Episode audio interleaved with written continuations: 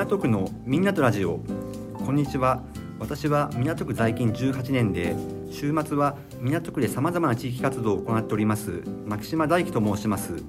この音声番組は港区在住の方あるいは在勤者の方をゲストに迎えて普段どんなことをやっているのかなどいろいろお話を聞くというものです。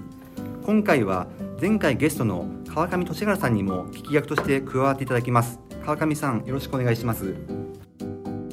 はい、えー、西麻布に住んでいます川上です。約10年前に広島から港区に移住しました。今日はよろしくお願いします。はい今回のゲストは赤坂で働いています布施エリナさんです。布施さんよろしくお願いいたします。よろしくお願いします。布施エリナと申します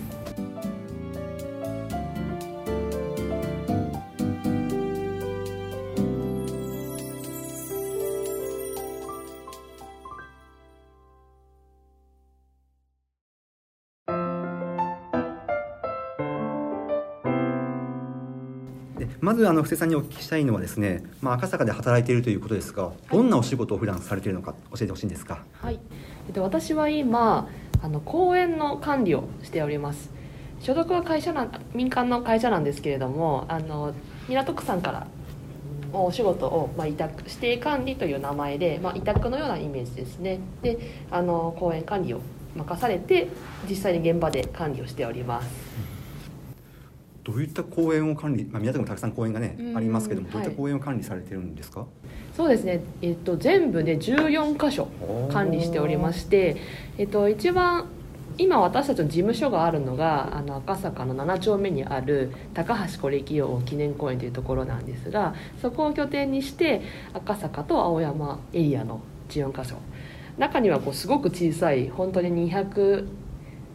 平米だったかな？本当小さい子どもの遊ぶ遊園児童遊園も管理しているんですけれどもまとめて管理してます。あの今、えーと、エリナさんで何かこう公園を管理されてって何かやりてみたいなということはありますか？そうですね。あの私田舎出身なのであの小さい頃からこう近所の人たちと挨拶するのが普通だったんですね。なのでこここちら赤坂に転勤してきたんですけれどもなんかぜひ地域の皆さんと公園を使ってイベントをしたりとかなんかこう活動したりっていうのをどんどん広げていきたいなと思っています。例えばどういったイベントのイメージというかどういったイベントを、はい、今現状はあの子どもたちが体を動かせるような、まあ、遊びを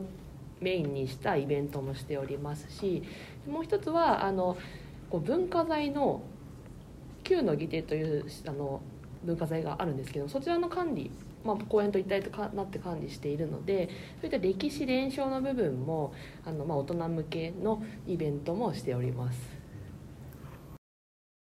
あのなんか夜間なんかにこう以前、あの公園を訪れた時に綺麗なこう、はい、えー、公園のイベントされてたような印象があるんですけどあそうですね。最近でもなんかされるんでしょうか？そうですね。11月になるとその高橋是暦記念公園であの紅葉の時期ですのでライトアップをやります。ああそうですか。今年も11月下旬に予定しています。あ楽しみにしております。はい。ぜひ。いらっしゃってください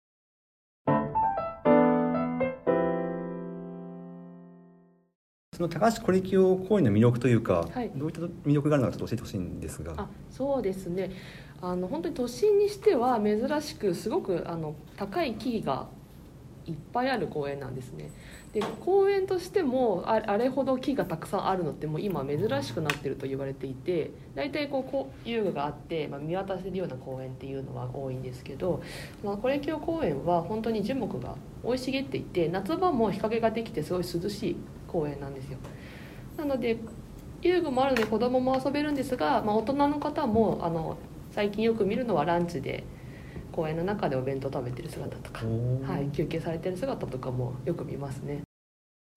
川上さんは芝の家庭でベージも活動されててもう公園はねいろいろ行かれてて高橋コレキオ公園も何度も行かれてるっていうことですけどどうですか？川上さんから。ね、えー、私は今年ねあの実は高橋コレキオの、まあ、講座というか皆さんにお話を90分ぐらいしたんですけれどもやっぱり港区の芝で生まれて育ってそしてまあ最終的にはあの公園でねお亡くなりになったというお話なんですが、まあ、今のようにあの木がたくさんあるということは、はい今後もねここの公園を使っていろいろこうイベントをね、うん。なんかこうやってもらうと皆さんに親しまれる良い公園になるのかなという気がしてるんでもう随分こう楽しみにしておりますのでよろしくはい。計画ください。あり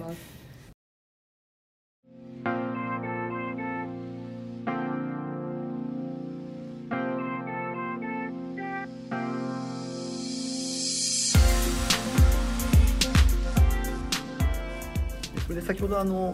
もともと田舎出身だっていうお話が、まあ、に新潟だっていうねお伺いしてましたけどどうでしょう、まあ、新潟からこちらに初めてまあ上京されて、まあ、はい港区の印象であるとか、あるいは港区の好きな場所うん。うんあれば教えてほしいんですがもちろん公園でもいいんですけども。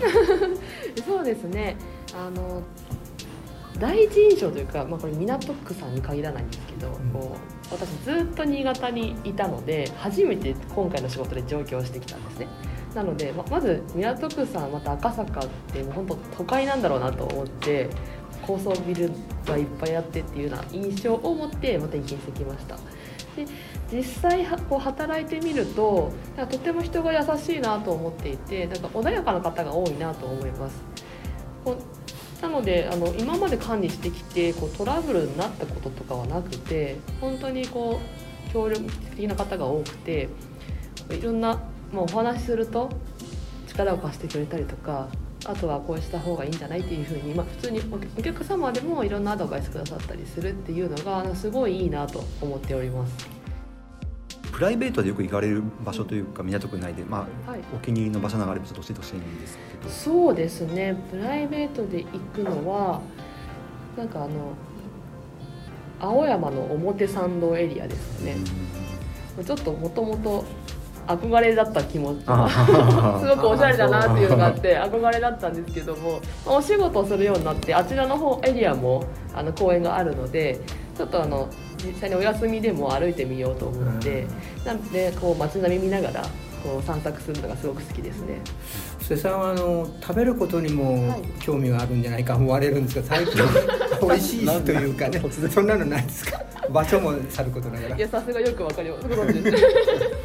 そうです。ね食べることはえ私まだでもお店自体は開拓できてなくて以前ちょっとお店の名前忘れちゃったんですけどまあ友人から連れてき表参道でまあ連れてってもらったなんかすごくこうもうなんですかねおしゃれなお店とかなんかそうココースで食べたんですけど、まあ、そういったところがすごいなんか私感動した覚えがあります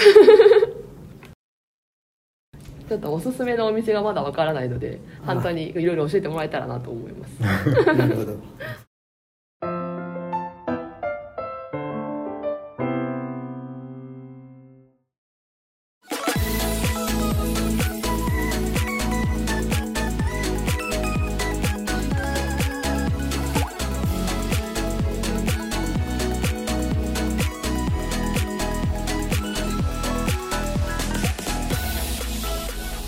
ね、あと、まあ、今後まあやってみたいことって、まあ、まあイベント開催ということ先ほどはい。ありましたけど、あのーまあ、我々もこのラジオ番組を通じて、まあ、いろいろなことを港区の情報を発信していきたいと思ってますんでぜひまたそういうイベントに関してですねこう深まってきたらですね、はい。またおお話をですねあのお聞かせいただければとあぜひ。いうふうに思いますんで。はい。じゃああの今日はあのお忙しいところありがとうございました。ありがとうございました